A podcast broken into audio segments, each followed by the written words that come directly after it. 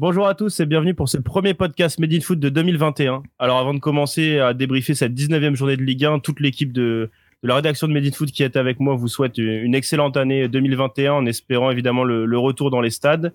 Aujourd'hui je suis pas tout seul et pour démarrer cette nouvelle année je suis avec Maxime. Salut Maxime. Salut Julien, tu vas bien? Ça va, ça va et toi? Ça va, ça va. Hein. Je suis avec euh, Léandro qui est revenu du stade des de, de samedi soir. Euh, elle est assez énervée avant le, avant le coup d'envoi. Ça va, Léandro Bon, ça va très bien. Hein. toujours dernier de Ligue 1. 2021 euh, n'apporte pas forcément de bonheur. Donc, on continue sur la même lancée que 2020. on, est le, on est le 11 janvier. T'es déjà, es déjà déprimé. Ça fait peur pour la. Déjà au bord du gouffre. Hein. Et on est avec Maxime. Salut, Maxime. Ça va? Euh, putain. Et on est avec. Et on est avec Lucas. Salut Lucas, ça va? Salut Julien, salut à tous.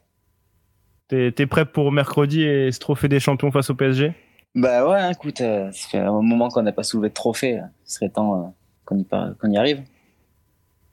Ok, ouais, je te sens, je te sens, je te sens pas mal euh, en confiance quand même. Hein. Tu, malgré le 0-0 de, ce week-end dont tu vas nous parler, je te sens, je te sens ambitieux quoi. Ouais, bah de toute on sait comment ça va se passer. On va essayer de pourrir le match et ah ouais, on est déjà aux promesses comme ça. Ok, ouais, bah, de toute façon, euh, Villas-Boas, on va en parler, mais Villas-Boas a, dit qu'il aimait des, des classicos assez chauds, donc euh, oui, je pense que l'OM va, rester dans la lignée de, celui réalisé en septembre. Euh, avant justement de parler de l'OM, on va faire un point complet sur cette 19e journée de Ligue 1, la dernière de la phase allée. ça a commencé avec, avec une bonne nouvelle pour Maxime, la victoire de l'AS Monaco 3-0 face à Angers. Euh, la victoire de l'AS Monaco et surtout de, Kevin Volant qui enchaîne ces derniers temps les buts et, qui sauve un peu les, matchs de Monaco. Ensuite, Bordeaux s'est imposé 2-1 face à Lorient malgré l'absence d'Atem Ben Arfa. Euh, ça faisait bien longtemps que Bordeaux n'avait pas gagné sans, sans Atem et, c'est peut-être une bonne chose pour Jean-Louis Gasset. Ensuite, euh, bah, Lucas s'est peut-être endormi devant ce Dijon-Marseille qui s'est terminé par un 0-0. Euh, voilà, 0-0 comme match bien nul. Euh, pendant ce temps-là, Lens a perdu face à Strasbourg 1-0. Nice, de son côté, continue sa, saison galère avec un match nul 1-1 contre Metz. Euh, même score du côté de Montpellier face au FC Nantes de Raymond Domenech. Euh, ça, on va peut-être un peu en parler. Euh, il y a eu beaucoup de critiques sur Raymond Domenech, etc. ça faisait dix ans qu'il n'était pas en poste et au final, il nous sort une mi-temps pas dégueu à Mosson. Alors, on va peut-être en parler un peu. Les, promesses, qu'est-ce qu'on peut attendre de lui, etc. Ça, va être un, un peu intéressant. Je sens qu'il y en a ici qui sont pas pas favorable à l'arrivée de coach Domenech euh, en Ligue 1. Euh, le voisin Nîmois, c'est c'est quoi? C'est a, battu Lille, c'est ça, Leandro? Et pas du tout. une défaite, mais contrairement à mercredi où on prend où Nîmes prend 5-0 euh, on en a pris Strasbourg, il y, y, a une petite une petite défaite 1-0 contre Lille, c'est c'est quand même pas mal. Hein. On prend qu'un but. Euh, comme comme l'a dit notre comme l'a dit notre merveilleux coach, on finit le match la tête relevée avec zéro tir cadré. Ça qu'on veut. c'est ambitieux. Euh, de son côté, le PSG a eu beaucoup de mal à se défaire de Brest malgré le, score de 3-0. Euh, je vous en reparlerai un peu tout à l'heure. Pendant ce temps-là, Saint-Etienne s'est incliné 3-1 face, face au Stade de Reims samedi soir. Et enfin, Rennes et Lyon euh, se sont euh, séparés sur un match nul de, de partout. On va commencer d'ailleurs euh, avec Lyon, honneur au, au champion d'automne, à ce trophée honorifique des, du champion d'automne. Euh, L'OL qui a eu un match difficile du côté du Roison Park où ils étaient menés 2-0 à la moitié de la deuxième mi-temps et, et puis il fallait un exploit individuel de, Memphis Depay qui met un, sacré but pour pour réveiller les siens et deux entrées de, de Cacré et de Cherki très intéressantes. Au final, c'est Jason Denayer qui profite d'une sortie un peu hasardeuse de, de Romain Salin euh, pour, euh, pour égaliser. Lyon était pas loin de aller pas de tout perdre parce que être de, même s'ils avaient fini deuxième de Ligue 1 en perdant euh, à la mi-saison, je pense que tout le monde aurait signé. Mais mais c'était ça allait être un coup d'arrêt et même ce match nul, on sent pas les supporters ravis, ce qu'on peut comprendre. On sentait pas les Lyonnais si ravis que ça non plus au vu du au vu du résultat et du, jeu surtout produit. Toi, Maxime, euh, tu as, un mot à dire justement sur Lyon, peut-être d'un point de vue général, pas forcément sur le match de face à Rennes, sur, euh, sur cette première partie de saison de, de l'OL non, mais comme tu l'as dit, euh, ils perdent ils perdent deux points samedi soir, mais il faut, je pense qu'il faut voir au-delà et la réaction qu'ils ont eue quoi. En étant mené 2-0, je crois que Memphis marque à la 80e quand il restait 10 minutes. Avoir cette cette force de réaction là, je pense que ça peut être bénéfique pour la suite. et ils prennent quand même un point, ce qui donc leur donne ce titre honorifique. Ça veut rien dire, on est d'accord, mais ça vient valider, récompenser une première partie de saison qui a été excellente de la part des Lyonnais. Bon bah là, ils jouent aussi contre Rennes, qui est quand même une, une bonne équipe de notre championnat. Hein. Ils ont eu un passage à vide euh, à l'automne. La des Champions. Là, ils, étaient, là, ils étaient quatrième au classement au moment où Lyon les a joués au coup d'envoi. Donc, euh, c'était pas non plus un match facile pour Lyon. Ok, ils ont mal joué. Euh, et ils ont eu cette réaction, donc tant mieux pour eux. Et comme je l'ai dit, bah, c'est euh, c'est une juste récompense, à mon avis, que de les voir en tête de la Ligue 1 à la 19e journée. Reste maintenant à voir s'ils vont pouvoir tenir jusqu'à la fin et pourquoi pas aller décrocher un titre qu'ils attendent depuis tant d'années pour cette deuxième partie de saison, on, entend beaucoup parler justement là du, mercato. Alors Rudy Garcia s'est déjà placé à plusieurs reprises concernant l'avenir de Memphis Depay à court terme, comme quoi il allait rester à Lyon. Euh, Memphis, lui, a allé un peu jouer avec les, les médias, a joué un peu entretenir le flou euh, samedi soir en disant qu'il voulait pas faire de déclaration parce qu'il ne savait pas, etc. Euh, si Memphis Depay reste, ce qui est quand même le, bien parti, euh, vous voyez Lyon euh, finir euh, premier de Ligue 1, Leandro, Lucas, Maxime, je sais pas, quelqu'un veut, se positionner justement sur cette. Bah, c'est, difficile de dire que Memphis va faire gagner le titre à Lyon, mais on sait que c'est ce joueur de joueur qui, bah, là, il t'a rapporté un point, mais qui, qui peut te faire gagner des matchs à lui tout seul. Et je pense que si Lyon était amené à vendre Memphis cet hiver, vu que c'est la fin de son contrat en juin, c'était pour une somme, on parlait de 5 millions d'euros je pense qu'en le gardant, tu vas euh, au final à la fin de saison gagner plus que ces 5 millions d'euros euh, mm. en finissant soit en Ligue des Champions euh, ou en fonction de, de la place que tu que tu as à la fin de saison, tu as, tu as une somme qui t'est attribuée. Donc je pense que Lyon sera s'y retrouvera financièrement à la fin de la saison. Et c'est une, très bonne chose qu'il ne perd pas Memphis, surtout que bah, on l'a pas dit, mais là à l'heure où on parle, Moussa Dembélé est très va partir de signer, donc avec l'Atlético Madrid en prêt avec option d'achat. Donc c'est un cadre de l'équipe Memphis. Voilà, il a 26 ans. Maintenant, c'est à lui de prendre ses responsabilités de prouver que bah il peut mener une équipe vers le titre. Ça va être compliqué et Lyon a, l'effectif pour. Non, je suis, je suis totalement d'accord avec Max. Hein. Je pense que vendre Memphis, ce serait se tirer une balle dans le pied euh, en ce moment. Enfin, en ce moment-là, euh, surtout euh, au vu de la physionomie de la saison euh, qu'est en train de réaliser Lyon. Mais non, que ce soit pour lui ou pour Lyon, je pense que ce serait dommage, puisque lui, enfin, aller six mois enfin, s'il signe maintenant au Barça ou dans un tout autre club, hein, je parle, hein. mais s'il signe dans un nouveau club maintenant ou en juin, il n'y aura pas de réelle différence. Alors que là, là s'il reste et qu'au final il arrive à peut-être, on ne sait pas, hein, si ça se trouve, Lyon va gagner la Ligue 1 cette saison, ce serait vraiment genre un objectif plus plus que voulu on va dire hein. et en plus ça prouverait euh, à quel point il a été important pour pour le club. Donc non moi je pense vraiment que Memphis il va rester euh, que ce soit pour son point de vue personnel ou pour le club ça, pourrait être bénéfique pour tout le monde. Donc euh, s'il reste bah je, je, verrai bien bien Lyon aller jusqu'au bout cette saison après pour pour revenir à, à ce Rennes Lyon il je trouve que cette rencontre a quand même montré aller quelques limites euh, de l'OL ou du moins des axes à, travailler. Euh, je pense surtout aux latéraux. Alors Maxwell Cornet, ici, on l'a, on l'a quand même pas mal bâché euh, sur ses centres ratés ou ses prestations. Offensivement, il est, il est rarement il est rarement dégueu défensivement c'est plus compliqué. Après c'est encore heureux parce qu'il est, il est, quand même attaquant de ouais ouais. Oui mais bon c'est quand même ton latéral euh, titulaire maintenant donc faut le considérer oui, comme mais les, les, mots, les mots sont toujours les mêmes même euh, de l'autre côté euh, on peut pas dire que Deschilio a été ah oui non mais voilà tu, tu, tu j'allais dire on peut parler aussi du match catastrophique de Deschilio. Euh, après c'est pas étonnant quand on voyait ses prestations à la Juventus ah bah oui, oui. je sais que Leandro et Maxime un mec, comme ça parce que ce mec Deschilio, faut le rappeler, que quand euh, l'Atlético, euh, il y avait Atlético euh, Juventus, quand il fallait se qualifier, on avait préféré du côté de la Juventus aligner Deschilio qu'un mec comme Cancelo. Sauf que bah il joue pas le même football quoi. Et là à Lyon ça se confirme, il a fait des bons premiers matchs, corrects on va dire. Et là il y a on va dire un peu son vrai visage qui est, qui est en train d'apparaître. Alors est-ce qu'ils vont réussir à faire signer Montiel? J'ai jamais vu jouer, on va être honnête.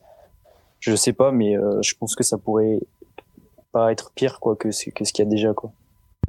moi, euh, enfin, Justement, pour, euh, pour euh, juste parler du cas Montiel, j'ai euh, j'ai vu quelques matchs de Montiel, surtout depuis qu'il y a eu les rumeurs avec l'AS Roma et Lyon. Et c'est un joueur super intéressant qui, je pense, ferait vraiment du bien. Et pour appuyer les propos là, des Siglio, c'est c'est pire qu'un désastre. Ce qui, ce qui nous sort à la Rennes, c'est catastrophique. Et pour, pour un joueur avec un passé aussi tu vois, il a été à la Juve. Ça a été un mec qui a beaucoup joué en Italie, en Serie A, qui a fait des gros clubs. Et c'est un gars qui prouve rien du tout. Enfin, c'est, il est vraiment pas bon. Pas bon du tout. la ramasse. Ah ouais, ramasse complet. Euh, et, et vraiment, c'est, c'est dommage. Enfin, je suis même pas sûr. Euh, je sais plus s'il y avait une, une clause obligatoire de rachat en fin de saison. Je crois pas. Je crois que c'était un prêt. Euh, le prêt à l'OL, je, je, je, crois pas qu'il y, ait de clause de rachat. Donc euh, je pense que c'est un joueur qui, au final de saison, va partir de Lyon sans forcément marquer les esprits. Il retournera pas à la Juve parce qu'il aura jamais sa place. Et c'est un mec qui va finir par se perdre dans, le, dans les équipes de, de base, base échelle de Serie A, quoi. C'est dommage. Je pense qu'on, je pense qu'on a fait le tour de, de, de, de cette OL Rennes et de cette place de, de champion d'automne. Euh, juste pour euh, finir sur le point mercato, euh, si Moussa Dembélé part, Islam Slimani est en approche. je pense que ça peut être un, un, profil assez intéressant pour Lyon justement dans, dans ces fins de match là, comme comme contre Rennes où t'es mené au score où il y a une inégalité, il y a quelques points à aller chercher. Je pense que Islam Slimani avec sa, sa hargne qu'on lui connaît et, et son sa qualité de, de jeu de haut but peut être peut être très intéressant. Ouais, c'est un super con. Ouais, hein, t'aimerais bien l'avoir à Marseille, le canon. Ouais, franchement, bah, euh, ouais, bah c'est, c'est que Villas-Boas en plus qu'il veut pas à Marseille, donc euh, bon, bah, il doit avoir ses raisons. Mais moi, je trouve que c'est, donc c'est un super joueur, euh, franchement, euh, et dans, dans, dans un Olympique lyonnais qui va être euh, en mission, parce que je pense que ce championnat il va, il va rester serré un peu longtemps. il va, il va souvent apporter en fin de match, et s'il y a une blessure devant, bah, c'est quand même agréable de se dire que c'est Islam Slimani qui remplace. C'est clair, c'est clair. Bah justement, tu as, pris la parole, je vais te lancer sur euh, ce superbe euh, Dijon-Marseille, euh, conclu par un 0-0. Je te laisse parler de, de, de, cette rencontre que tu as eu la chance de voir, si je peux dire. Ouais, bah écoute, bah, on parle d'Islam Slimani, bah à l'OM, il n'y a pas Islam Slimani, il y a Dario Benedetto. C'est notre ambiance. De salles, deux ambiances. Ah ouais, il y, y, en a une qui fait vraiment pas envie, et c'est celle qui est en Amérique du Sud, parce que c'est incroyable. C'est on a l'impression le, le, le, match euh, bon ben, comme on pouvait s'y attendre, euh, l'OM euh, a largement dominé dès le début de match. On a l'impression qu'il va avoir un but qui va arriver rapidement et le tuer, mais le truc c'est que ce but n'est jamais arrivé. Il y avait euh, c'est Ratiopi je crois là, Ratiopi l'entrée le défenseur le, gardien, de Dijon qui a mm. qui a pendant un bon quart d'heure voire plus de 20 minutes sauvé les siens et après, ben, comme d'habitude, euh, c'est-à-dire que dès que ce premier but ne vient pas à Marseille, ben, ça perd confiance. On voit que, euh, à l'image de Payet et Villas-Boas, il y a des, tensions. Ça se, face à, plus le match avance, et en fait, plus euh, les joueurs se, tirent, se tirent vers le bas. Et en face, ben voilà, Dijon a eu même l'occasion d'ouvrir le score. Il touche le poteau pendant que et pendant un petit quart d'heure, il domine.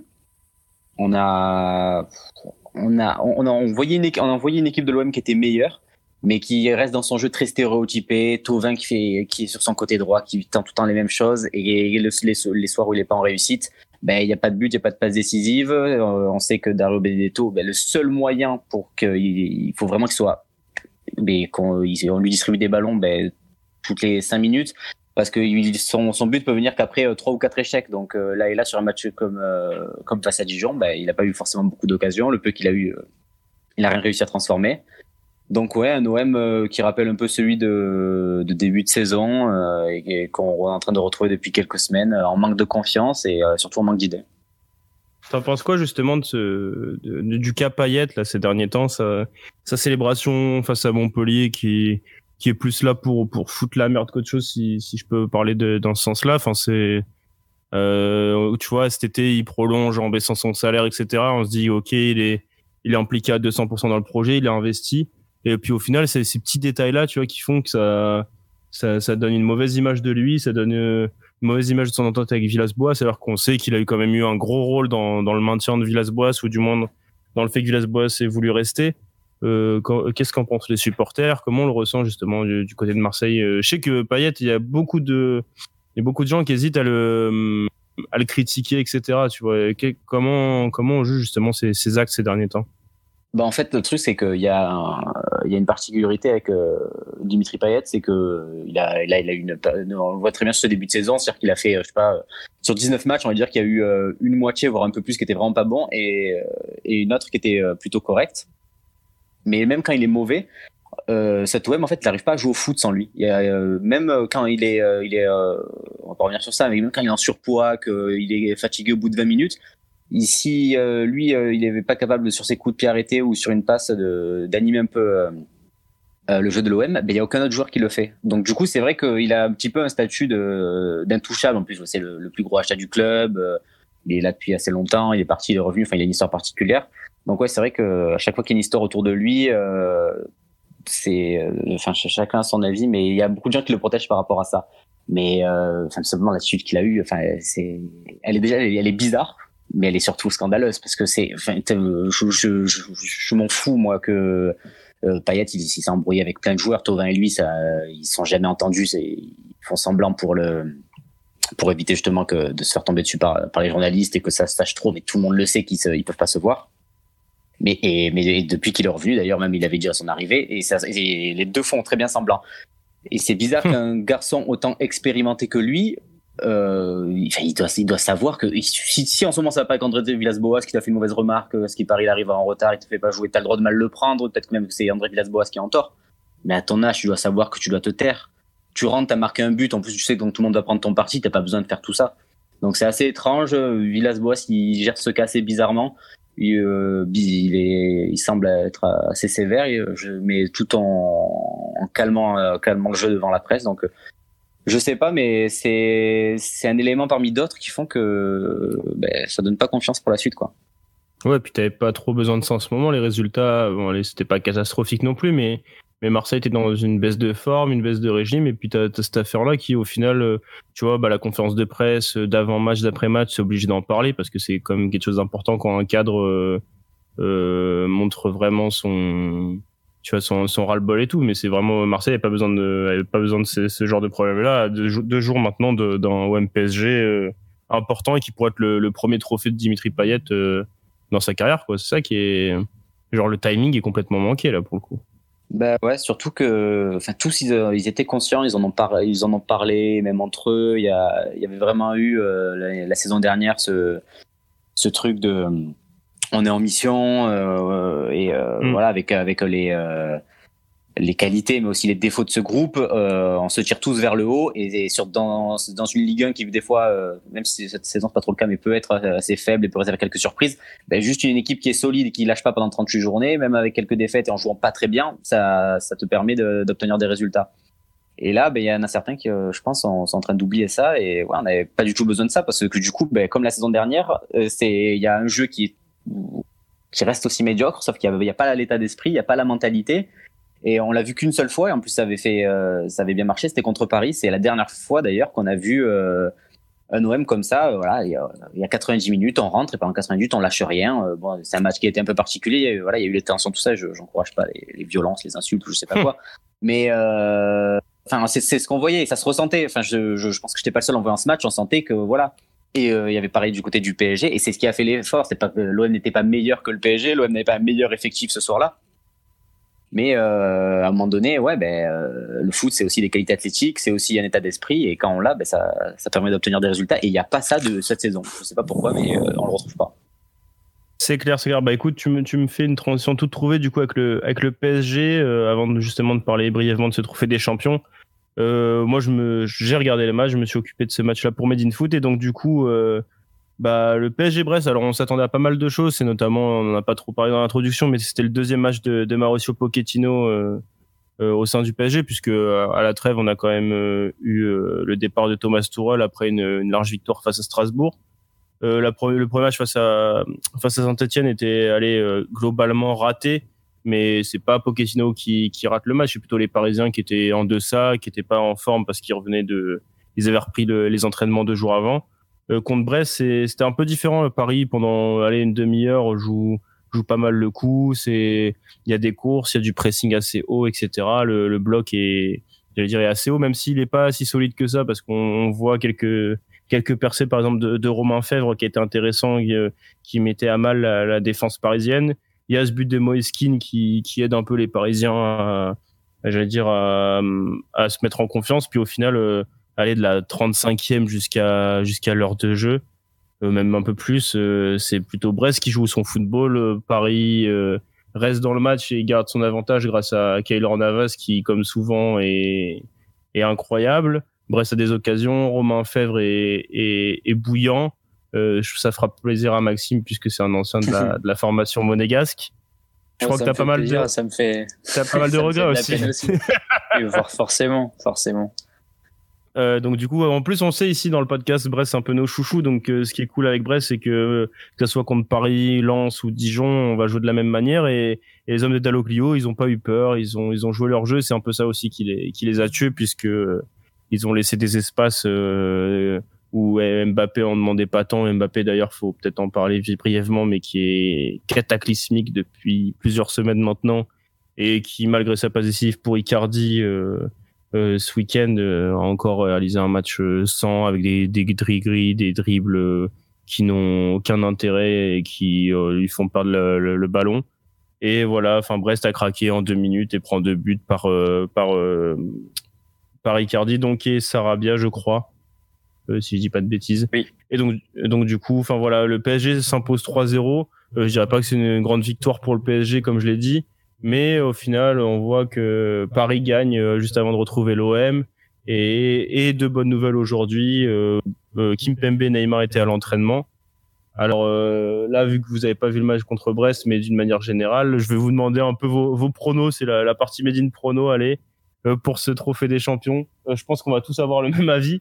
Mais, mais vas-y, Maxime, toi, qu'est-ce que tu, vois pour ce trophée des champions mercredi? Oula, moi j'ai fermé mon compte BetClick parce que les pronos c'était pas c'était pas mon fort, mais euh, on va dire quand même victoire du PSG, euh, allez euh, 2-0. Moi je pense je, je, pense je pense clairement que le PSG va rouler sur l'OM. Hein. Même même si admettons qu'il n'y ait pas Neymar par exemple, s'il y a que entre guillemets Mbappé, euh, où, là où j'allais dire la présence de Neymar va, va tout changer pour vous. Si, si a, euh, moi je pense que Neymar peut clairement changer le cours du match. Après le problème de Neymar dans ces grosses rencontres, c'est une fois de plus, euh, il a pas le mental. Et euh, si l'OM ils vont commencer à, s'il va y avoir un joueur qui va commencer à le chauffer, il va vite perdre sa. Hein? J'ai pas compris. Alvaro? Non mais oui exactement tu vois. S'il y a un joueur qui, qui commence à le chauffer ou quoi, il va soit rentrer dans, dans le délire du ouais, je fais 90 gris-gris et je vais essayer de le dribbler pour l'humilier, soit il va commencer à y aller verbalement et ça risque de, de changer. Euh, enfin, ça risque, il risque de se prendre un carton, quoi, tout simplement. Mais euh, je pense que si s'il arrive au match avec de la concentration et avec les idées bien claires et précises que son but, bah, c'est d'enfoncer euh, l'OM et d'être dans son match. Je pense que clairement, ça peut être un élément, un, élément, un, change, un game changer dans le match, comme on dit. Et toi, Lucas, qu'est-ce que qu'est-ce t'en penses? T'as peut-être pas envie de donner ton pronostic, hein, euh, je peux comprendre. Non, ben, enfin, moi, c'est même pas une question parce que c'est vraiment, je sais pas dans quelles conditions, euh, parce que peu importe l'effectif du PSG, il restera quand même supérieur et, mm. et de son, euh, je, mais c'est, enfin, je, je sais pas comment euh, l'OM va l'aborder. Je pense qu'André Villas-Boas, il, il, a vu un truc qui a marché, il va, il va le retenter, mais bon, peut-être, peut-être pas. Euh, euh justement, euh, Léandro en parlait. Enfin, je, je pense qu'André Villas-Boas, s'il est malin, il va dire à Alvaro pendant 90 minutes, tu parles à Neymar tout le temps, logiquement.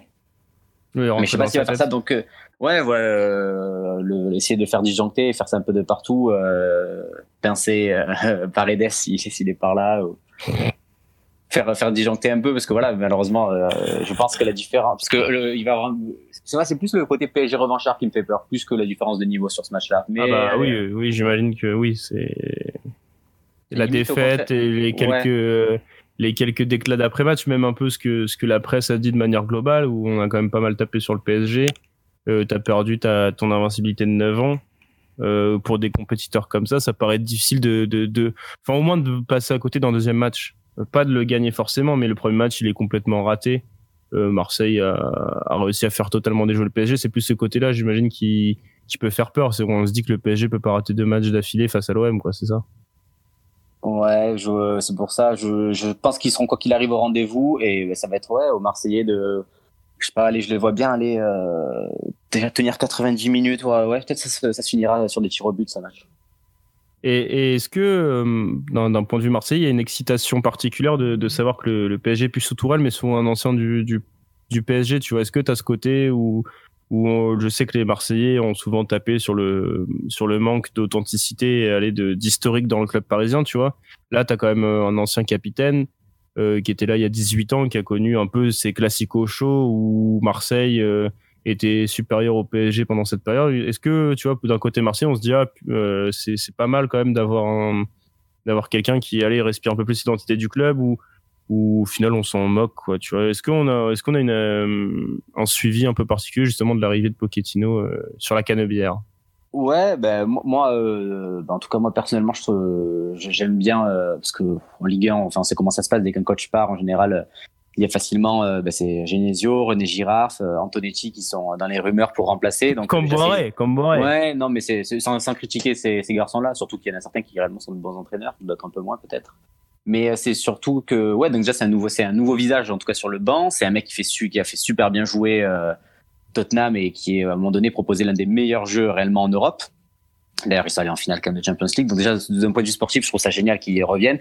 Et ouais, ça rajoute bah, justement ouais, un côté plus authentique. Et, euh, et enfin, il y a sous, toute la, toutes les semaines avant les classicos, il y a tous les joueurs, entraîneurs qui parlent à chaque fois surtout vu qu'il y a des, il y a pas, il y a, dans tout à Paris, il y a, il y a très, il y a, encore il y a quelques Parisiens, mais euh, à Marseille, il y a, il y a encore moins de Marseillais et à chaque fois, oui, on sait, on sait que c'est important, on sait que oui, on, euh, les supporters nous disent que, mais c'est plus, c'est pas plus particulier quand on a Mauricio Pochettino a vraiment connu ça, il a vraiment vécu ça, donc ouais, ça rajoute un. Lui, quand il dit réellement que c'est important pour lui de gagner euh, contre l'OM, enfin j'en doute pas une seule seconde. Je pense que réellement il, il, il a vu ce que s'était passé, il s'est fait insulter en allant au Vélodrome, il a senti euh, euh, le Parc des Princes poussé lorsqu'il recevait l'OM, donc euh, il doit il doit vivre différemment. Et je pense que c'est euh, c'est cool, ça rajoute un, peu plus de piment et ça va peut-être réserver ouais deux trois punchlines avant après les matchs et le prochain classico il y aura peut-être ce match 400 à chaque fois sur pareil parce qu'au final à chaque fois qu'on parle d'un PSG OM on se dit ouais mais le dernier d'avant il s'est passé ça, ça va jouer là c'est Alvaro Neymar.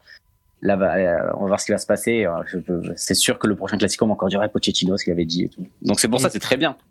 C'est super Après, cool. tu vois, juste pour clôturer cette, euh, cette arrivée de Pochettino et, ce, ce trophée des champions, je trouvais justement que dès les premiers mots de, de Pochettino, tu vois, il y a eu ce, ce côté identitaire qui est, qu'on n'a pas vu euh, sous Emery, sous Tourelle, même sous Laurent Blanc où il dit direct euh, nous sommes le Paris Saint-Germain, on est le PSG. Enfin, tu vois, il a, il on sent tout de suite que d'arriver au PSG, c'est pas par hasard pour lui que c'est c'est pas son club de cœur parce qu'il n'y a pas il y a passé que deux ans, tu vois, mais mais il y a ce côté attache profonde au au club et donc du coup on se dit vraiment que lui il saisit les il a saisi les allez, les, les grands rendez-vous du PSG le, le, besoin de Ligue des Champions évidemment.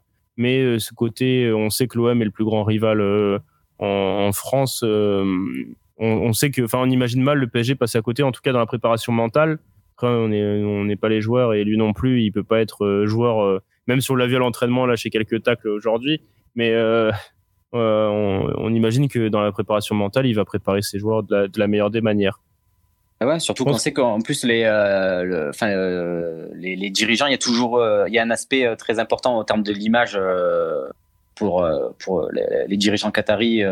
au-delà des, des, éliminations de Champions League, tout ça, au-delà des problèmes des résultats, ça a toujours été l'image, parce que le but est quand même que Paris soit une belle vitrine, que le PSG donc gagne, mais voilà, euh, donc euh, ça, ça, passe par forcément ben, gagner les rivaux et toujours euh, essayer de proposer du beau jeu et tout. Je pense que Pochettino, il va apporter un peu tout ça. Et je pense que ça va. Si on le laisse, en tout cas, si on lui laisse le temps et tout, ben il y, aura le côté identitaire parce qu'ancien parisien, c'est quelqu'un qui présente bien, qui réellement euh, pue le football et en plus, ben ouais, ancien du PSG. Donc c'est, je pense qu'il y, a tout à gagner pour le PSG. C'est clair comme quoi dans les podcasts Médine, un Marseillais peut dire du bien du PSG et inversement comme ouais, quoi c'est euh, en parlant de bien, Maxime, je te reprends. Euh, Monaco s'est imposé 3-0 euh, contre Angers ce week-end. Kevin Volant a encore marqué. Wissam Ben était encore une fois euh, inquiétant, non? Bon, Inquiétant, j'irais peut-être pas jusque-là, parce que dans la mesure où euh, Monaco gagne, euh, justement, comme tu l'as dit, Kevin Volant prend le relais, je dirais, je dirais pas inquiétant. Oui, il est bien bien moins influent sur le jeu de Monégas. Je crois que ça va faire quatre matchs qu'il n'a pas marqué. Tu as vérifié la stat. Mais euh, c'est pas grave. Monaco gagne. Je pense que Wissam Ben Yedder, euh, s'il ne marque plus jusqu'à la fin de saison, bon d'accord, ça va l'embêter, mais si Monaco gagne tous ses matchs, je pense qu'il prend quand même. Euh, il y avait eu donc cette cette victoire à 5-2 à Lorient qui était un peu folle où où Monaco, même à 10 contre 11, s'était fait rejoindre et euh, au final avait arraché la victoire, bah, notamment grâce à un but de Volante qui avait mis le, 3-2. Mm. Là, ce week-end, euh, il met euh, un but et, et deux passes D. Bon, la première passe décisive est, est un peu chanceuse, on va dire, sur une frappe de Diop. Il, il dévie le ballon qui arrive dans les pieds de Maripane. Deuxième but de, de la semaine pour Maripane qui, qui sort Monaco d'un bien mauvais pas parce que Angers était, était bien en place. C'était difficile pour Monaco de contourner leur bloc. Euh, ils ont buté euh, quelques fois sur Bernardoni et même Angers s'est montré dangereux aussi. Mhm. Puisque euh, bah, avec des joueurs comme Angelo Fulgini, les transitions offensives ont été super bien gérées. Et même Loïs Diony devant a fait un très bon match. Et il, il, est en forme, marqué. Hein, Angers. Non, ouais, ouais, il, revient très très bien et c'est super pour lui parce que bah il a connu quand même des moments compliqués. je pense que son transfert à Saint-Etienne, il l'a pas très bien digéré. Après, il a eu une expérience malheureuse aussi en Angleterre en D2, c'était à Bristol, je crois. Donc là, c'est bien pour le pour le SCO qui euh, que Louis Diony revienne en forme. Il s'est présenté un moment face à face à Benjamin Lecomte, une frappe croisée que que Lecomte est, est allé chercher. Et je pense que si ça avait été Manoné, tu vois, peut-être ah, j'allais y venir. Non, mais je, pas justement, je te voyais venir, je t'anticipais, on en avait parlé, mais euh, c'est vrai que Lecomte a été décisif, quoi, tout simplement. C'est un, un, arrêt qui maintient Monaco à 0-0 et euh, donc juste avant la mi-temps, Maripane qui marque et deuxième mi-temps géré tranquillement par les Monégasques un petit coup d'accélérateur à 20 minutes du terme pour faire le break et euh, victoire euh, méritée et comme Kovac l'a dit après match, le, la meilleure partie de la saison pour l'AS Monaco sans doute. Euh, Kevin Volant, ok, on en parle beaucoup. c'est peut-être l'un de tes meilleurs joueurs en, ce moment. Mais il y en a quand même un qui, je trouve personnellement, crève un peu l'écran quand même de, cette première partie de saison. C'est Sofiane Diop qu'on n'attendait pas forcément à ce niveau, du moins être titulaire à quasi chaque match m'en parler un peu bah, il a... Ouais, mais en fait, tout simplement, début de saison, il a profité de la blessure de Golovin pour, euh, pour se faire sa place dans le 11. L'année dernière, il avait été prêté, euh, prêté à Sochaux en Ligue 2. Mm. Euh, là, il a clairement passé un cap. Il a toute la confiance de, de Niko Kovac et ça se ressent. Il joue libéré. C'est un régal en fait à voir jeu parce que ce joueur, dès qu'il y a une prise de balle, c'est vers, c'est vers l'avant. C'est un mec qui, qui, techniquement est très très fin. Euh, non, franchement, Icomé, si on veut euh, parler de ses défauts, il va peut-être avoir des fois des excès d'engagement défensivement, commettre euh, trop de fautes. Mais qu'est-ce qu'il va provoquer aussi Donc, son jeu demande encore à être épuré. Mais évidemment, heureusement. Non, mais oui, voilà, heureusement, comme tu dis, il a que 20 ans, c'est déjà incroyable ce qu'il fait. Et je pense que là, avec le retour de Golovin, c'est peut-être pas lui qui va sauter du 11 titulaire, mais peut-être Gelson Martins, qui est un peu plus en difficulté dans l'utilisation du ballon et qui lui apporte sa vitesse et, aussi ses dribbles. Mais euh, non, c'est vrai que c'est vraiment une des grosses satisfactions euh, de la saison euh, côté monégasque, Sofiane Diop. Claire, déjà sous, sous l'ère Henri, je me rappelle, du haut de ses 18 ans, c'était peut-être le, seul, la seule éclaircie dans le marasme monégasque.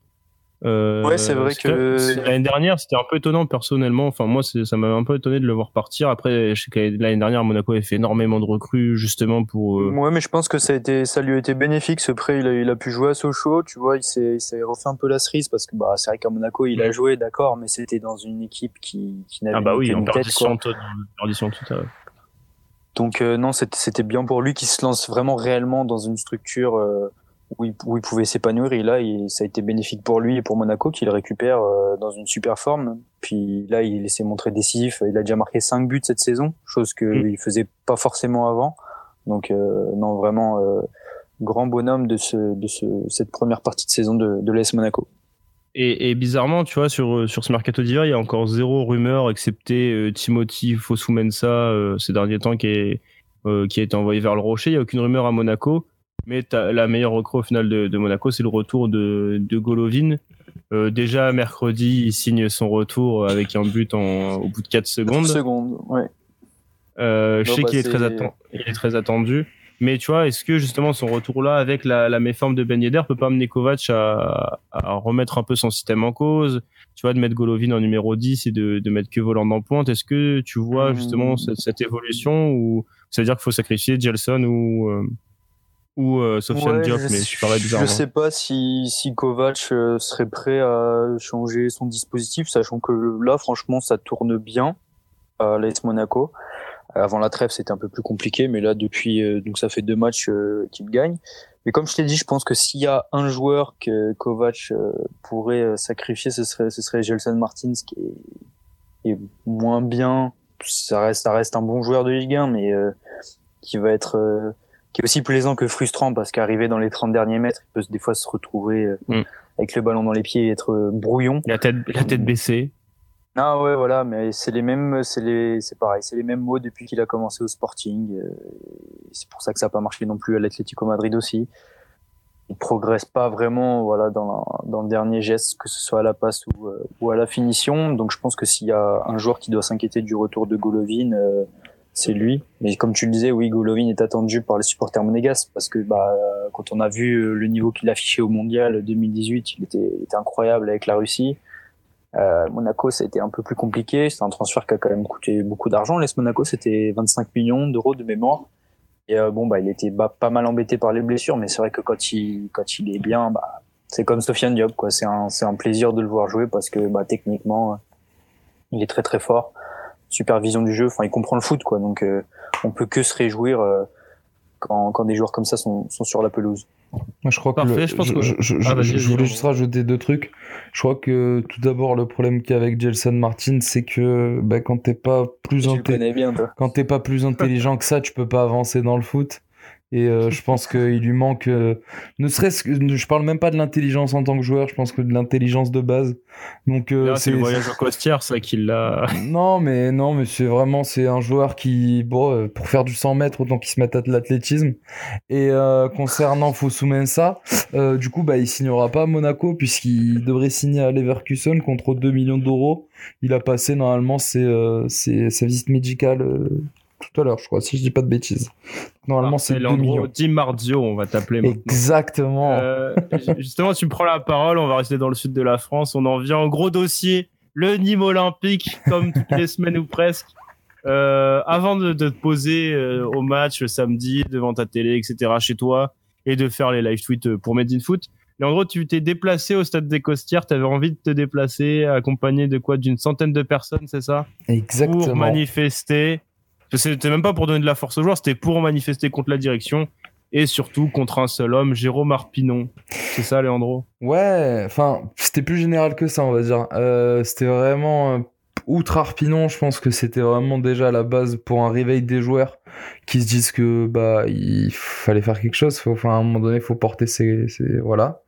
Donc euh, non, je pense que ouais, outre Arpinon, il y avait vraiment déjà une envie de, de faire réagir les joueurs, puisque bon, il y avait presque 200 personnes qui étaient là, hein, donc euh, en temps de Covid, etc. euh, on a attendu une heure, euh, une heure et demie dehors, plus ou moins, pour 2 minutes 30 de, de, de, de, de- d'émoulement et de, d'action, on va dire. Est-ce que la distanciation sociale a été respectée? Non. Mais vraiment, non, franchement, ça m'a. C'est triste, quoi. C'est triste de voir qu'en plus, ça n'a pas eu euh, l'effet escompté, puisque bah, derrière, ça a été euh, très très mal dirigé par la presse, euh, qui, soi-disant, il disait qu'il y avait eu des, des jets de projectiles, etc., qui n'ont pas eu lieu. Hein. Euh, mais euh, du coup, ouais, c'était un peu dommage. Mais du coup, ouais, on s'est retrouvé à plus Alors, presque on va en 200 profiter, personnes. Explique-nous ce qui s'est un peu, un peu passé. euh, qu'est-ce, quelle était la- j'allais dire, l'intention des supporters? Donc, tu m'as dit c'était réveiller un peu les joueurs, les, aller les bousculer, mais dans le bon sens, c'est-à-dire de, qui se réveillent, qui voient qu'ils. Bah, qui c'était surtout qu'ils sont soutenus, mais qu'en même temps, euh, être dernier de Ligue 1 quand on est le Nîmes Olympique et vu l'effectif à disposition, c'est pas normal non plus, c'est ça? Non, enfin même pas comme ça. Dans le délire, c'est que nous à Nîmes, on a, c'était pas la première fois que ça allait euh, en, en- qu'un groupe de personnes, on va dire, allait bousculer les joueurs. Euh, on l'a déjà fait dans le passé pour de très bonnes raisons, comme euh, on est déjà allé les accueillir à la gare, etc. Des images il y a 3-4 ans qui, euh, qui avaient fait le tour. euh, le tour, le tour des médias, etc. Et c'était des bonnes images. Le seul problème, c'est que bah, à Nîmes, on, on, a vraiment cette proximité avec les joueurs où à chaque fois, bah, dès qu'il y a un truc qui va pas, les supporters ils se font pas prier quoi. Ils se font pas prier pour avoir une réaction qu'elle soit positive ou négative. Et là malheureusement ça fait trop longtemps que les résultats sont plus que négatifs, ça bouge pas. Et, et, et euh, je pense qu'on est rentré dans une routine où les supporters en ont marre parce qu'ils voient que le coach ne se fera pas virer. On parle notamment d'un problème, euh, vu que lui, il est soutenu par son président euh, et son staff, puisque normalement, s'il se fait virer, Jérôme Arpinon, il y a presque un million d'euros d'indemnité euh, que l'IM Olympique devrait lui payer, et qu'aujourd'hui, on est un peu dans l'incapacité de faire. Ouais, c'est un million, ça, arrive presque au million. Et en fait, le problème, c'est que bah, déjà, il y a plus de primes de match. Euh, les primes de match ont été suspendues. Il y a eu pas mal de choses qui ont été suspendues du au Covid, etc., etc. Et je pense que les résultats sont allés avec, hein, bien évidemment. Mais, euh, mais du coup, ouais, c'était. Pour on parler du terrain. Et pour le terrain. Du terrain, comment Pour parler du terrain, c'est une catastrophe. Franchement, c'est une catastrophe. Je, je regarde le Nîmes Olympique depuis que je suis arrivé en France, hein, donc euh, depuis plus ou moins 15 ans. Et je crois que j'ai jamais vu un, un, un jeu aussi proche du néant quoi. C'est vraiment à la fin de la rencontre, certes, certes, on a perdu 15-0. Il faut parler aussi euh, du match catastrophique que sort le LOSC, hein, parce que franchement, ils proposent rien. Ils sont venus, il y a eu le but, euh, une passe d'aide de Lucado pour euh, pour Burak Ilmaz qui, qui qui qui la met au fond à 3 mètres des cages. Mais non non non, c'est vraiment c'est triste, c'est vraiment on propose rien. Et moi, je, je le redis, hein, je sais pas si je l'avais dit lors du, du dernier podcast, mais moi, je je souhaite même pas le maintien actuellement. Je souhaite juste arriver à la fin de la saison et pouvoir me dire que je suis fier, je suis fier de ce que mon équipe a proposé. Puisque pour l'instant, c'est, enfin, on peut pas être fier d'une équipe qui ne cadre pas une frappe sur 90 minutes de match à la domicile. Enfin, 90 minutes et pas une frappe cadrée. Et on parle pas d'un match. Hein. Là, ça doit être facile le deuxième ou troisième match où on tourne en dessous des 5 tirs sur, sur toute la rencontre. C'est énorme hein, et on s'en rend pas compte je sais pas si tu as vu les, les images d'après-match où on voit Honori Ipar discuter avec les, les joueurs. Ce, Mhm. ce discours-là, tu arrives à, à l'entendre encore aujourd'hui? Franchement, on s'en bat les couilles. hein. À un moment donné, euh, ça y est, euh, ils sont là, ils parlent, ils parlent, ils parlent. C'est beau de parler. À un moment donné, il faut de la réaction. Ça fait 15 fois qu'on nous montre des images.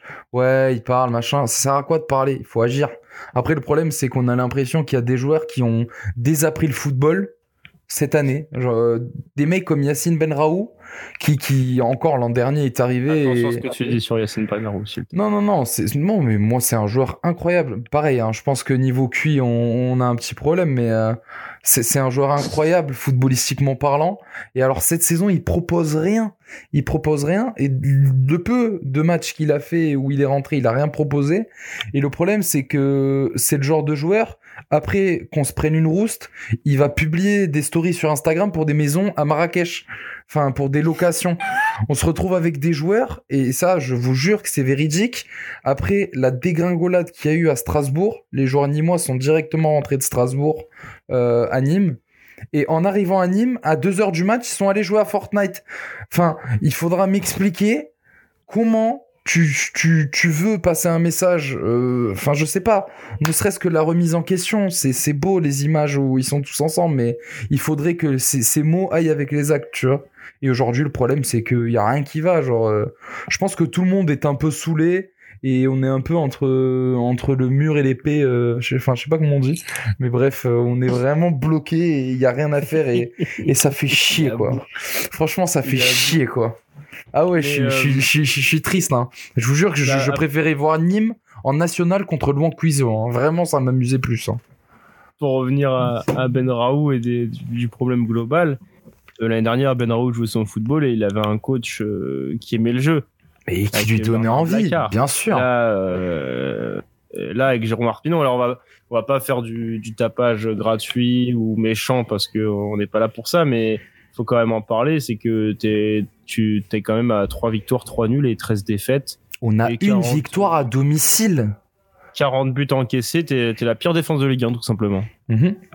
Non, et la deuxième pire attaque. Derrière Dijon qui commence justement à enchaîner les, les, les- les bons résultats, qui restent sur euh, trois matchs consécutifs sans défaite grâce euh, entre autres à l'arrivée de Moussa Konaté. Mais, mais Nîmes est la deuxième euh, pire attaque de Liga et la Ouh, pire défense Konaté, de Ligue 1. attention. Mais Julien, Julien, Konaté, Julien. il est pas bon avec Dijon. Konaté n'est pas bon, mais Julien, moi je, je veux juste demander un truc. Quand, quand est-ce que Dijon a commencé à jouer au foot? Quand ils ont viré Jobard. Ça s'est arrêté là. Tu changes un entraîneur, là, là, à Nîmes, s'il n'y a pas un impact psychologique, s'il n'y a pas quelque chose qui se passe, on va pas bouger. Tu, tu peux pas garder le même coach et essayer de vouloir. T'as essayé pendant six mois et moi j'ai rien contre Arpinon. Franchement, je m'en, je branle. Qu'il soit à Nîmes, qu'il soit Dijon, qu'il soit Aix-en-Provence, j'en ai vraiment rien à faire. Le seul problème, c'est que ça ne marche pas. Et à un moment donné, il faut se poser les bonnes questions. Ça sert à rien de se dire, ouais, euh, moi je suis ni moi, ni moi pure souche, moi j'ai la mentalité. Et rentre chez toi, mec. euh, si t'avais vraiment la mentalité ni moi, tu, tu accepterais pas chaque semaine de te faire souiller et de revenir la semaine d'après avec le sourire. Enfin, c'est inadmissible. C'est vraiment inadmissible. Et je pense que si Et- c'est un vrai ni moi, et bah qu'il les porte et qu'il se barre. C'est le seul truc que j'ai à dire. Et, euh, et oui, tu disais, donc toi, t'attends un, un déclic, mais un déclic en venant du coach. Jusqu'à quand Nîmes va aller euh, Mais là, là, on va en- jusqu'en Ligue 2. Les jours marquants, sachant que tu m'as expliqué que, enfin, que tu nous as expliqué qu'il y avait un million d'euros à payer en cas de départ jusqu'à, c'est-à-dire que Nîmes va, va, va se soumettre à ce million d'euros, entre guillemets, et, et accepter euh, une lourde descente aux enfers qui risque d'être compliquée à vivre. hein. Je parle au sein du club. Mhm. euh, on sait, c'est un tout petit club structuré, mais c'est un tout petit club avec peu de salariés. Ouais, structuré, t'es gentil, hein, mais vas-y. Non, mais tu as compris l'idée. Il y a le stade, t'as un autre stade en prévision, etc. Tu, tu, tu mises comme de l'argent sur, euh, Mhm. sur une pérennité en Ligue 1. Et là, au final, t'es- tu, vas, tu risques de tout sacrifier pour un million d'euros pour Jérôme Marpinon. Euh, Mais le problème, le- faire de son équipe. C'est, c'est là, c'est faut même pour Rani Assaf, le, le président, faut plus réfléchir qu'à cette saison. Faut réfléchir sur les 3-4 prochaines saisons. Mais le problème qu'il y a, c'est que actuellement, on le, enfin, et je te le dis parce que du coup, j'ai pas mal de sources, hein, que ce soit en interne, etc. On ne bougera pas. Ça, ça bougera pas. Euh, D'un côté, Asaf, il est en mécontentement euh, constant avec les supporters. Enfin, tu vois, genre là, là, samedi, là, entre deux euh, Harpinon d'émission, il y avait bien évidemment des euh, des Rani honteux 1-1-1. Enfin, vous voyez ce que je veux dire Il n'y a pas de lien entre euh, les supporters et Rani Asaf. Il n'y a pas de lien entre le coach et les joueurs. Comment tu veux que ça fonctionne? Et aujourd'hui, on se retrouve avec un gars qui, bah, enfin, moi, je serais à la place d'Arpinon. Après, euh, tu vois, genre, euh, je ferais pareil. Euh, Si, si tu me dis, ouais, barre-toi sans indemnité ou euh, continue de faire de la merde et tu te partiras avec le million. Enfin, tu vois ce que je veux dire? C'est la poule aux œufs d'or. On, on- on parle d'un mec qui à la base était préparateur physique et aujourd'hui est entraîneur en Ligue 1. Enfin, c'est c'est c'est idyllique hein, ce qui se passe pour lui, tu vois? Genre, il est vraiment très très heureux, je pense, dans sa vie de tous les jours. Et je pense que le problème qu'il y a, c'est que entre les mots de ce qu'il dit, puisque il nous a bien fait des discours où il disait ouais, euh, moi si je vois que je fais de la merde, j'aurais honte d'aller boire mon café le samedi matin en centre-ville. Mais les bars Ah. sont fermés, euh. Mais, mais justement, je pense que le confinement, justement, ça lui fait pas comprendre qu'il fait de la merde. Bah oui, voilà, les bars sont, les bars sont fermés, les, les, les terrasses sont fermées. Il se, il est pas confronté à, à la vie des Nîmois. Non, mais vraiment, c'est- mais, mais vraiment, c'est une catastrophe. Et le, le- aujourd'hui à Nîmes, notre plus grande peur n'est même plus de descendre, mais c'est de vraiment d'enchaîner un, cataclysme comme il y a pu y avoir ces dernières années dans des clubs comme Sunderland, par exemple, tu vois, qui, qui sont descendus deux saisons d'affilée. Moi, vraiment, mon problème, c'est que si la saison prochaine on descend en Ligue 2, euh, déjà avec le- l'effectif qu'on a et la qualité des joueurs, parce que vraiment, hein, il faut il faut le rappeler, il y a vraiment des joueurs avec de la qualité et, et des joueurs qui qui aiment le football à la base, tu vois. Enfin, le problème, moi, c'est que je pense que si on descend en Ligue 2, il y a de fortes chances qu'on continue dans cette pente-là, quoi. En- en Compliqué cas, la Ligue 2, hein. regarde Guingamp qui est, qui est descendu il y a deux ans, ils sont, ils sont en totale galère. hein. Ah oui, mais, ah oui, mais moi, je, franchement, j'en doute vraiment pas. hein. Je sais que si on descend, Pour, euh, on va pas remonter direct. extérieur, tu vois. Ouais, c'est bah, c'est sûr que ça sera compliqué de remonter, mais d'un œil extérieur, euh, je trouve que, enfin, franchement, on, on parlait de Dijon, Nîmes, euh, je m'inquiète plus vraiment pour Dijon, ça va pas être facile. Mhm. Et je pense qu'ils ont euh, clairement sur une dynamique qui leur permettra de peut-être accrocher le maintien. Mais alors ici, il y a deux équipes pour lesquelles je m'inquiète. Ouais, vraiment, bah c'est Nîmes. Je suis désolé, Landreau. Et Il y a Lorient. aussi Lorient. Ouais, Lo- non, mais Mm. Lorient, c'est c'est triste aussi. Mais je vois aussi un peu le gap entre une bonne équipe de, de Ligue 2 qui euh, dominer. Et Mm. là, en Ligue 1, ils sont totalement dépassés, notamment, euh, notamment défensivement. Non, mais, En tout cas, pour- mais juste pour terminer, moi, je, je- tu vois, genre, malgré que, malgré que je sois supporter du Nîmes Olympique, tu vois, je reste quand même un amateur de foot et je reste très beau, objectif. je reste très objectif. Et je le vois depuis le début, tu vois. Au- au- Autant en début de saison, quand tu commences par un 4-0 contre Brest, tu vois, t'es es là, t'es content, tu te dis, ouais, il y a quelque chose à faire. Mais au fur et à mesure des matchs, je me suis rendu compte de la réalité des choses. Et la réalité, c'est qu'aujourd'hui, on est plus proche que jamais de descendre en Ligue 2, tu vois. Et à un moment donné, il faut juste arrêter de d'être supporter.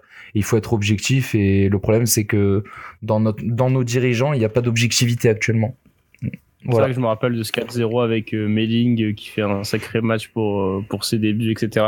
En tout cas, pour finir, Leandro, je tiens à dire que si euh, Nîmes fait une Sunderland, j'espère qu'il y aura une série Netflix et que je te verrai parmi les supporters mécontents mais toujours présents pour le NO.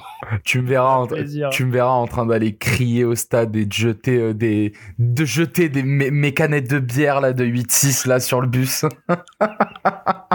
Ah, en tout cas, on va, on va, on va changer de sujet. On va, c'est le dernier un peu focus de, de, de, de ce podcast. C'est sur euh, Montpellier-Nantes. Alors, on parlait de changement de coach à Nîmes, il n'y a pas eu lieu. À Nantes, il a eu lieu, Leandro. Mhm. Et que penses-tu de, de l'arrivée de Raymond Domenech Une catastrophe. T'aurais aimé le voir au niveau. C'est une, calamité. Franchement, euh, enfin, on en a déjà, euh, non, on n'en a pas parlé justement. Non, Mais euh, moi, je, après, je vous donne mon avis, euh, le mien. hein, mais euh, je pense que faire venir un coach comme Raymond Domenech en Ligue 1 après tout son passif, euh, le temps d'années d'inactivité et tout ce qui 10 va, ans, 10 ans d'inactivité, je rappeler. mais plus de plus de 20 ans en club.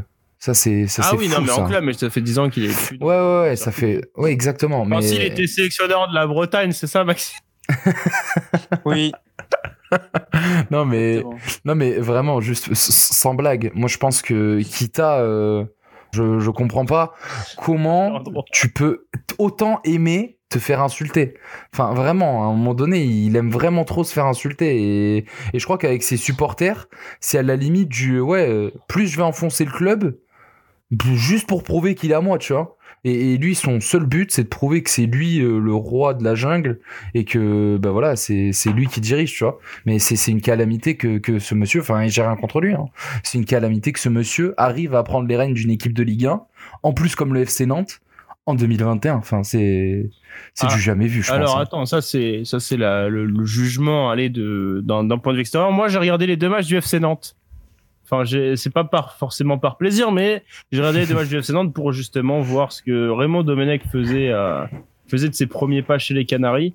Alors ça a commencé face à Rennes euh, mercredi avec un 0-0 bien bien bien bien bien ennuyant où très clairement euh, alors euh, Raymond Raymond Domenech a décidé d'installer un 4-4-2 euh, à plat et à tenter quelques actions, allez, euh, j'allais dire très rapides, c'est très vertical, c'est des actions vite vers l'avant, notamment pas grâce à Imran Louza qui est peut-être C'est du Jurgen Klopp, ça. Ouais. Non, mais tu vois, tu parles de Louza. Le premier match, il, joue en 4-4-2. Sur les côtés, à gauche et à droite, il met Louza et Blas, qui pour moi sont des joueurs d'axe et qui ont toujours, quand ils étaient à Nantes, joué dans l'axe. Et c'est là où ils ont été les meilleurs. Déjà, Ouais, euh, comme quoi, tu vois. euh, ouais, Après- mais après, regarde, le- le- Donc Louza, Louza rate un face à face face à Salin. Enfin, c'est plutôt Salin qui qui gagne son face à face plutôt que Louza le rate. Enfin voilà, il y a il y a 0-0 contre Rennes. Euh, franchement, c'est pas un match très intéressant. Même Raymond Domenech euh, le dit en conférence de presse d'après-match. Il voulait euh, rassurer l'équipe défensivement parce que Nantes c'était une équipe qui encaissait beaucoup de buts ces derniers temps. On passe ça sur ce match. pour un premier match. Voilà. Non, mais On les gars, les gars, Montpellier, franchement, vous Montpellier êtes. qui est une équipe. euh, Attends, alors, drôle. Faut quand même, faut quand même re- re- replacer le contexte, juger les premiers pas de Raymond Domenech. On arrive à Montpellier, qui est une équipe difficile à manœuvrer euh, à la Mosson, surtout.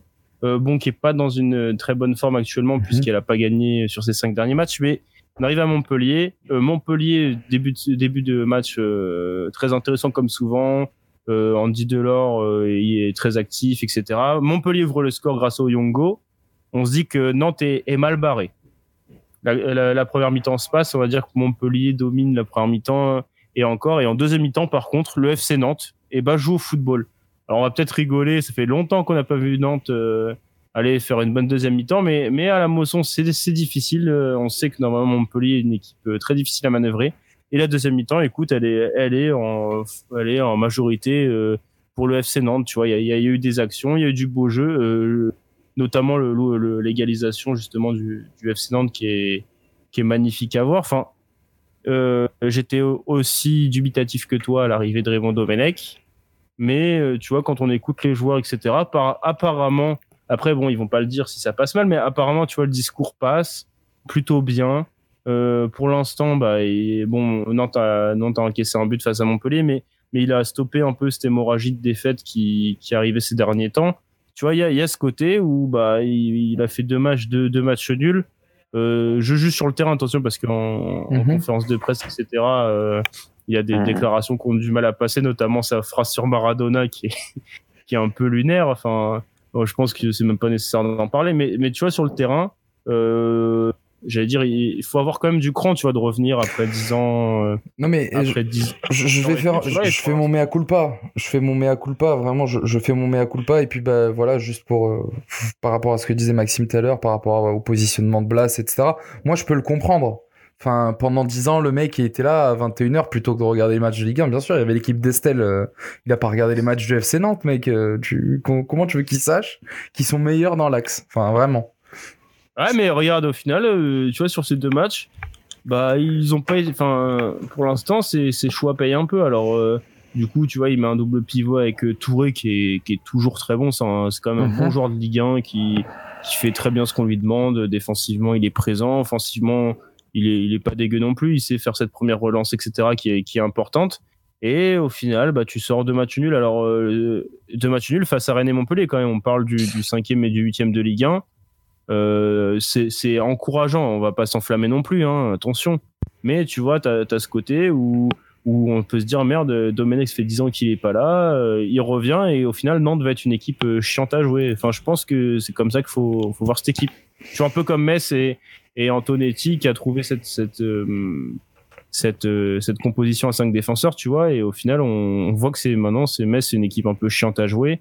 J'imagine que Nantes, avec Domenech, on connaissait déjà à l'époque en équipe de France où il misait un peu plus sur la défense que l'attaque, que ça risque de devenir une équipe un peu embêtante à jouer. Enfin, oui, mais plus que plus que des matchs nuls, Nantes ils sont ils sont quand même 17e quoi. Enfin, va Ouais, pas falloir ça, ouais. faire que des matchs nuls non plus. Donc il va falloir aussi prouver que offensivement, bah t'es capable bah, de reproduire la deuxième mi-temps que t'as fait à Montpellier. Et euh, donc là, ok, sur ces deux premiers matchs, le premier match à Rennes, je comprends que euh, bah, c'est quand même mieux Mm. de pas commencer euh, sur une défaite. Ok, je veux l'entendre. Tu peux quand même essayer d'aller gagner, mais je veux bien l'entendre. Le deuxième match à Montpellier, d'accord, t'es à l'extérieur, ok. Là, maintenant, je pense qu'au bout de deux matchs, il a eu quand même. Donc là, ça va faire 15 jours qu'il est arrivé à Nantes. Mm. Là, je pense que à partir de, du week-end prochain, où en plus tu reçois Lens, c'est ça. qui, euh, qui, qui bloque totalement là, qui, qui est plus, qui est plus très bien ces derniers temps. Ah bah c'est là qu'il va falloir le juger, c'est là qu'il va falloir Non, mais voilà, un peu c'est- plus de Nantes, c'est ça. C'est pour ça je, que. T'as je Metz voulais, euh, euh, la semaine d'après en plus. Voilà, c'est là ça exactement. Et à tu reçois Nantes que- après. enfin, Et tu reçois à Monaco, Monaco. Non mais euh, moi je je veux pas vendre la peau de l'ours euh, avant de l'avoir tué mais euh, écoute nous sommes actuellement le 11 janvier Euh, si à la fin de la saison euh, Raymond Domenech est toujours à la tête du FC Nantes je m'engage à ce qui à le dire je suis sûr qu'ils joueront euh, les playoffs c'est sûr c'est sûr et certain il va jamais leur je, je- les barrages, Non. exactement. Je pense pas du tout qu'il va les sortir du trou. Absolument pas. Et je compte euh, sur toi en tant que community manager pour ressortir ce passage. je ressortirai ce passage. Je, euh, je note, nous sommes le 11 janvier, messieurs. Déjà, je pense qu'à la fin du mois, il n'aura pas dépassé la barre des 5 points engrangés alors qu'il en a Il déjà deux. deux, hein. Il en a Il déjà, déjà mais deux, hein. justement, il en a Très déjà bien. deux. Je m'engage à ce que je ressorte cet extrait en juin et on verra ce que ça donne. Et, et toi, Lucas, on t'a pas entendu sur, sur, sur la nomination de Raymond Domenech. Qu'est-ce que t'en as pensé, toi, de, de l'arrivée de, de ce bon vieux Raymond? Bah, tout à l'heure, en, en louant le, en louant l'arrivée de, Moche- de Mauricio Pochettino, euh, je t'expliquais que, que justement, c'était cool de, de voir un nom un peu différent de ceux qu'on entend euh, toujours euh, quand il y a un licenciement. Bon, ben là, c'est un nom qui fait un peu moins plaisir. Après, Et, ça euh, fait quoi? Ça fait 30 ou 40, 30 ans peut-être qu'on l'a pas vu en Ligue 1. C'est presque un nom nouveau pour nous. Ouais, ouais, ouais, ouais, c'est- limite un jeune espoir. euh.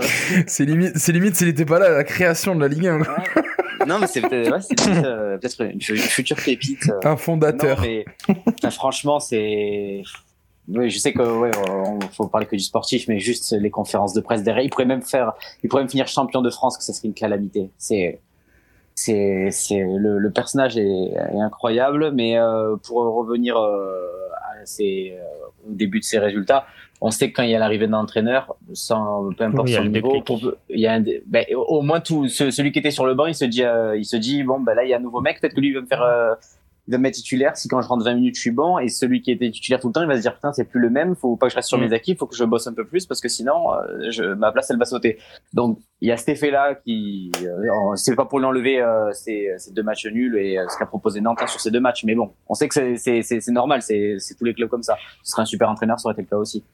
Mais donc c'est pour ça que c'est un peu tôt pour juger, mais ouais, c'est quand même assez navrant de de voir que euh, on s'en remet à un choix pareil euh, parce que le FC Nantes ils ont eu ils ont eu quelques bons entraîneurs mine de rien dans euh, un passé assez récent. euh, euh, il y a eu, Michel Derzakarian, c'est quand même on voit le travail qu'il fait à Montpellier, c'est un super coach. Sergio Conceição. Sergio Conceição, Sao, ouais, enfin et et là ouais c'est c'est c'est c'est la décadence. Jean-Marc Furlan aussi. Ça, c'est l'amoureux de la Ligue 2, là, ce qui, qui Ah oui, là, c'est, oui, oui. Non, mais c'est- Mais non, mais euh, au moins, mais, euh, c'est un, un entraîneur qui a toujours bien fait jouer ses équipes. Non, Alors mais après, euh, le, Ça, oui. les, les statistiques en termes de descente, voilà, en Ligue 2, tout ça, Mm. bon, ben, c'est, euh, enfin, elles, elles sont, elles sont ce qu'elles sont, mais bon, faut voir l'équipe qu'il avait. Mais j'aurais préféré un, un choix comme ça, euh, un président qui dise bon, ben, euh, ok, il y a une pression euh, financière parce que surtout pas aller en Ligue 2, tout ça, mais je vais prendre un mec qui va faire jouer au foot euh, mes équipes parce que c'est pour ça que j'en reviens au discours et aux conférences de presse, c'est que c'est quelqu'un qui ne parle jamais de foot. Et lorsqu'il en parle, enfin, c'est sa philosophie de jeu. Ben, c'est pas, j'ai l'impression, ce qu'il faut pour euh, une équipe comme Nantes. Euh, là, ça va évidemment bétonner, c'est euh, logique, mais et ils ont intérêt à continuer à surfer sur euh, la, la, la période un peu positive et engranger un maximum de points parce que j'ai peur qu'à un moment donné, enfin même auprès des joueurs, hein, parce que c'est pas que les, euh, en tant que nous euh, observateurs euh, qui avons un problème avec Domenech ou quoi, hein, mais il faut voir tous les anciens joueurs qu'il a entraînés et euh, que ce soit des, euh, tous ceux qui étaient en équipe de France tout ça, il y a pas grand monde qui dit des choses positives. Donc si jamais il commençait à avoir demain une période un peu compliquée, j'ai peur que rapidement il y ait plus le contrôle sur les sur ces hommes et que ça. Non, ça puis je pense que de toute façon, il souffrira toujours euh, de cette image. Enfin, Bah oui. quand tu penses à Domenech, c'est tu penses au plus grand fiasco du, du football français, et ça pour euh, plusieurs générations, dont euh, à celle des, des jeunes joueurs qu'il a, je sais pas, des Ludovic Blas, des, des Louza, des Marcus Coco, tu vois.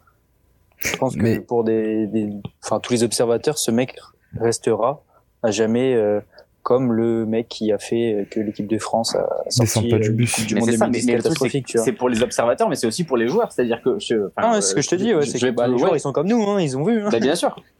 Bah, bien sûr. Il, Ouais, que- après, il a quand même pour- ce côté cran, tu vois. Genre, euh, il sort de sa cave après 10 ans. Alors oui, il dit que c'est pour l'amour du, du jeu, euh, que ça lui manquait, etc. Après, bon, je pense qu'il a pas eu non plus en 10 ans beaucoup de, beaucoup de demandes et beaucoup de projets.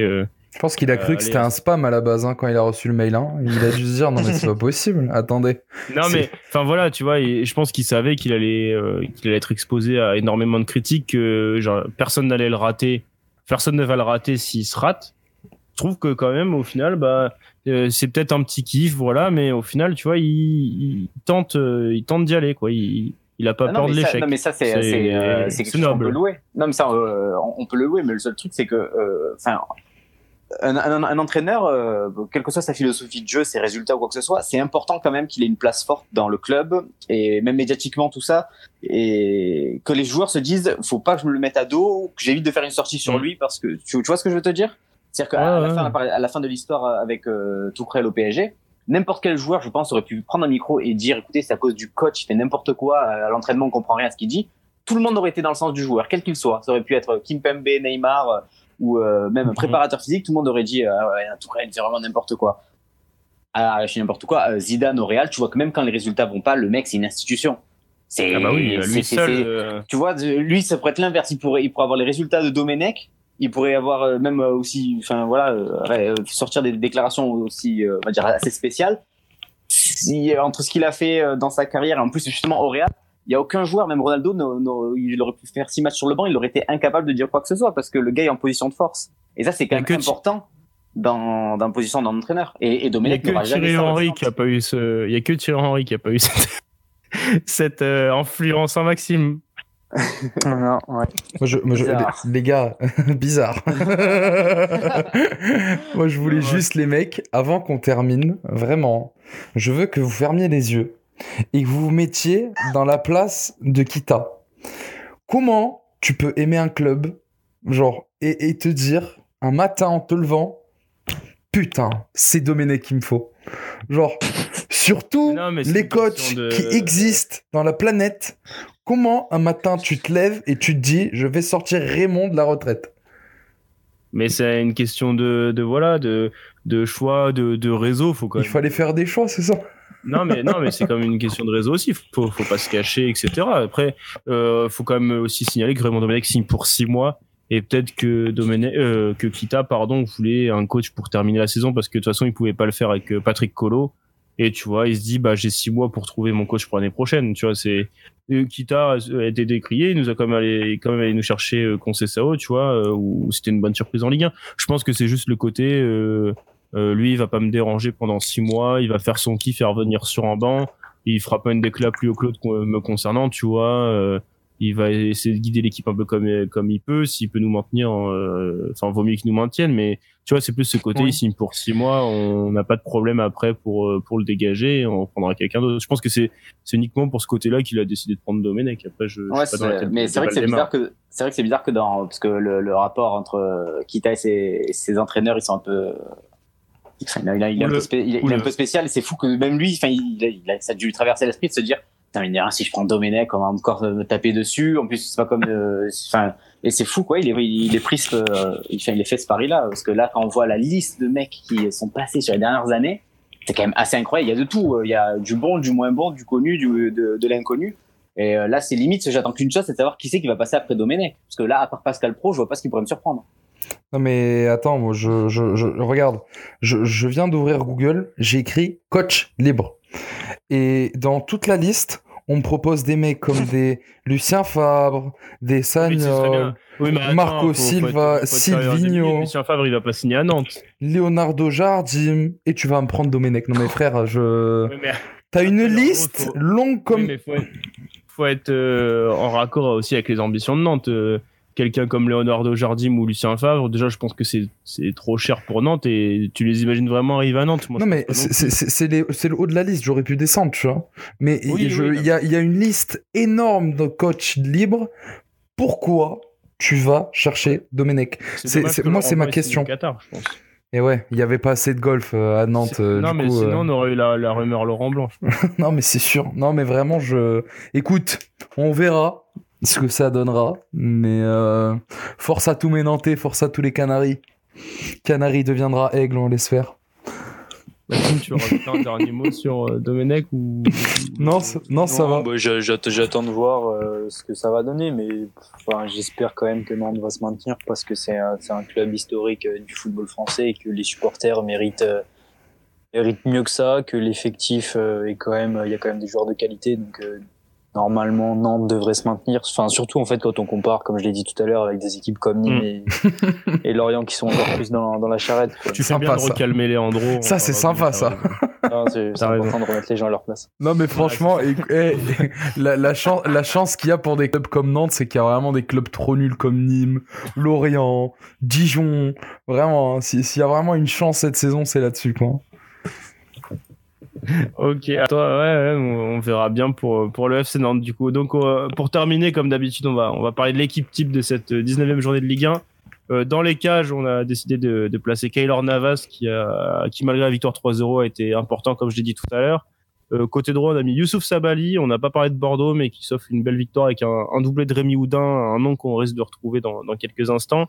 En défense centrale, Marquinhos et Denayer, buteur, euh, égalisateur pour, pour l'OL. À gauche, Caio Henrique, euh, Maxime, on en a pas trop parlé, mais, mais qui commence à faire son trou à gauche, d'autant plus qu'il y a vraiment Bah, personne. il est Djibril plus rassurant que, que Fodé Balotto. Oui. Et Djibril Sidibé, même quand Ah il a ouais. fait ses quelques piges à, à gauche. Ah oui, puis là, Sidibé, il était à droite, il a pas été bon, il a pas été bon ce week-end, mais ouais, Caio Henrique euh, passe D sur le deuxième but de Hollande. Bien, bien trouvé par Badiachil, qui a pas été bon, mais qui là fait une superbe passe dans l'intervalle. euh, Il faut le souligner aussi. Toujours le petit tacle à Badiachil, on n'oublie pas. Non, mais non, mais non, mais non. Je préférais qu'il soit bon. Au milieu Je de terrain, on. Ah. Ah mais je te dis, Badiachil il a des qualités, tu vois sur cette passe, tu le vois, il a la vision du jeu, sa passe elle est magnifique dans l'intervalle, mais euh, ouais, il y, a des- il y a des sauts de concentration qui, qui sont pas qui sont pas normales. Je te laisse Au continuer ton équipe, Chip. Ouais, c'est ça. Au milieu de terrain, on retrouve Clément Grenier et, et donc euh, Abdoulaye Touré du, du FC Nantes. En meneur de jeu, Mathieu Cafaro qui sort un, un coup franc somptueux face à Saint-Etienne. Euh, à droite, euh, en attaque, on retrouve Boulaïdia euh, qui s'offre un doublé. En attaque, en attaquant de pointe, Kevin Volant. On le présente plus, on en a parlé plusieurs fois et Maxime tenait à ce que je le mette dans, dans l'équipe type. et enfin, ailier gauche, Rémi Houdin pour son doublé, euh, qui retrouve un peu de couleur à Bordeaux et qui pourrait être la bonne surprise euh, durant l'absence de d'Atem Ben Arfa pour, euh, pour porter les Girondins euh, un peu plus haut qu'ils ne le sont à la dixième place. Pas Euh, de, je pense qu'on a fait le pas de joueur ni moi, pas de joueur ni moi une fois de plus. Je vois que le complot continue. Ouais, je te Super. rappelle qu'il y a quand même quoi, il y a quelques journées, on avait mis euh, Baptiste René quand même. Baptiste René. Hein. On a eu Baptiste René une fois Voilà. sur 19 journées. ouais, Ah, moi, Ouais. hein. Ah, je te jure. Ouais, mais ça, j'y peux rien, ça. Non, mais c'est pas de ta faute, hein, je t'en veux pas. Ah, mais tu vois, regarde, euh, Abdoulaye Touré, il est là. Peut-être que s'il y avait eu Domenech à Nîmes, Je te jure. peut-être eu un Nîmes, moi. Harpin, comme quoi. Harpin out, hein. Allez, euh, merci à tous de nous avoir suivis. Ce podcast est allé euh, assez long, mais il y avait pas mal de choses à dire. Le premier de 2021 on reprend les, les bonnes habitudes et, et voilà. Je sais pas, euh, Lucas, t'as un petit mot euh, avant ce, ce trophée des champions ou pour la nouvelle année. Qu'est-ce que qu'est-ce que tu souhaites en général? Vas-y, je te laisse un peu. euh. Bah, tout d'abord, euh, racisme mono, évidemment, quand même. euh, il faut euh, lutter contre le racisme malgré euh, des conflits qu'il peut y avoir entre certains joueurs. Et non, bah, écoute, moi j'espère au moins un super match et, et que l'OM gagne. Hein, c'est ce qu'on souhaite. un, tro- un trophée pour l'OM. Ça fait longtemps que t'as pas connu ça. Bah ouais, c'est ça, ouais, je sais. Bah, ouais, et puis, euh, ce serait pas quand même super beau, euh, Dimitri Payet avec une coupe dans les mains, enfin, je sais pas. Avec Ah, et là, et tout. L'année dernière, il a le EA Ligue 1 Games euh, Cup. hein, quand même. Faut- on on l'oublie, on l'oublie, parti trop tôt parce que du coup, il y a peu de tournées estivales cet été, mais Bah Mais ouais, il a eu son petit trophée, quand à même. À jamais les premiers. Ouais, euh, sur- dans l'Europe ou sur le continent américain en général. euh, C'est à l'étranger en fait. Le truc, il faudrait qu'on la Ligue 1, on la joue à l'étranger. Je pense. que- Ouais, mais c'est con, les trophées des champions, généralement, c'est à l'étranger. Et là, t'es au- euh, t'es à Stade Félix Bollard. Alors là, je D'ailleurs, sais- le- t'en tires, le dernier, t'en tires la conclusion que tu veux, mais c'est pas faux. Mais le, le- le dernier trophée des champions contre vous, d'ailleurs, c'est vous qui l'avez gagné au tir au but sur un match euh, vraiment horrible. De mémoire, c'était vraiment euh, cataclysmique. Leandro, toi, bon, j'imagine que ça a tourné autour du, du Nîmes olympique. Et... Non, même pas, écoute, on va, on va changer. euh, je je sais. fera plaisir pour cette nouvelle année? Bah écoute, déjà, euh, j'espère que tous nos, toutes les personnes qui ont écouté ce podcast sont régalées. J'espère que vous passerez tous une merveilleuse année, qu'on en s'en sort de ce confinement. Et puis, bah écoutez, euh, juste que Nîmes Olympique soit digne en 2021, c'est tout ce que je demande, rien de plus. Et, et toi, Maxime, qu'est-ce qui te, qu'est-ce qui te ferait plaisir? Alors, t'as la Ligue 1 avec euh, Monaco, t'as la Ligue 2 avec Clermont, toi, faut quand même pas le cacher que t'es un, un suiveur assidu de la Ligue 2, un amoureux de, de Clermont. Tu auras peut-être une, euh, un, petit, un petit match de Coupe de France entre les deux, mais qu'est-ce que tu nous souhaites, euh, qu'est-ce que tu te souhaites, toi, toi, justement, pour cette année 2021 Bah moi, comme à tout le monde, beaucoup de, de, Sof- de Sofiane Diop euh, dans vos vies. Euh, non, mais comme tu l'as dit, ouais, que Clermont euh, monte euh, en Ligue 1, ce serait, ce serait historique, ce serait pas mal. Et oui, peut-être si Clermont passe ce, ce prochain tour contre Grenoble en Coupe de France, un match contre l'AS Monaco. Donc là, j'essaierai d'aller au stade en qualité de journaliste pour faire vivre à, Oui, journaliste, bien sûr. lecteurs de, de Made in Foot euh, cette, euh, cette folle soirée de, de Coupe de France qui s'annonce. journaliste avant tout, tu as, bien raison. Euh, Ouais. Voilà, bah merci à tous pour ce pour cette écoute. Euh, Retrouvez-nous comme d'habitude sur euh, sur Twitter, Made in Foot, notre site internet madeinfoot.com, notre chaîne YouTube madeinfoot.com, Instagram, TikTok, etc. Où c'est Lucas qui s'occupe quand même de de, de tous ces contenus là. Euh, voilà, à la semaine prochaine pour un nouveau podcast et puis d'ici là, bah restez branchés dès mercredi euh, pour un live tweet de, de PSGOM. Je peux l'annoncer, Leandro, quand même, tu vas te charger de, de live tweet ce match. Exactement, j'espère que Euh, ce sera un beau match, qu'on va pas s'endormir devant. Je serai au résumé, Maxime au résumé vidéo, voilà. Euh, c'est quand même important de le souligner. Bah écoute, merci beaucoup. hein. Merci à tous les mecs. Allez, ciao, à la semaine prochaine. Merci. Allez, merci à tous. Ciao.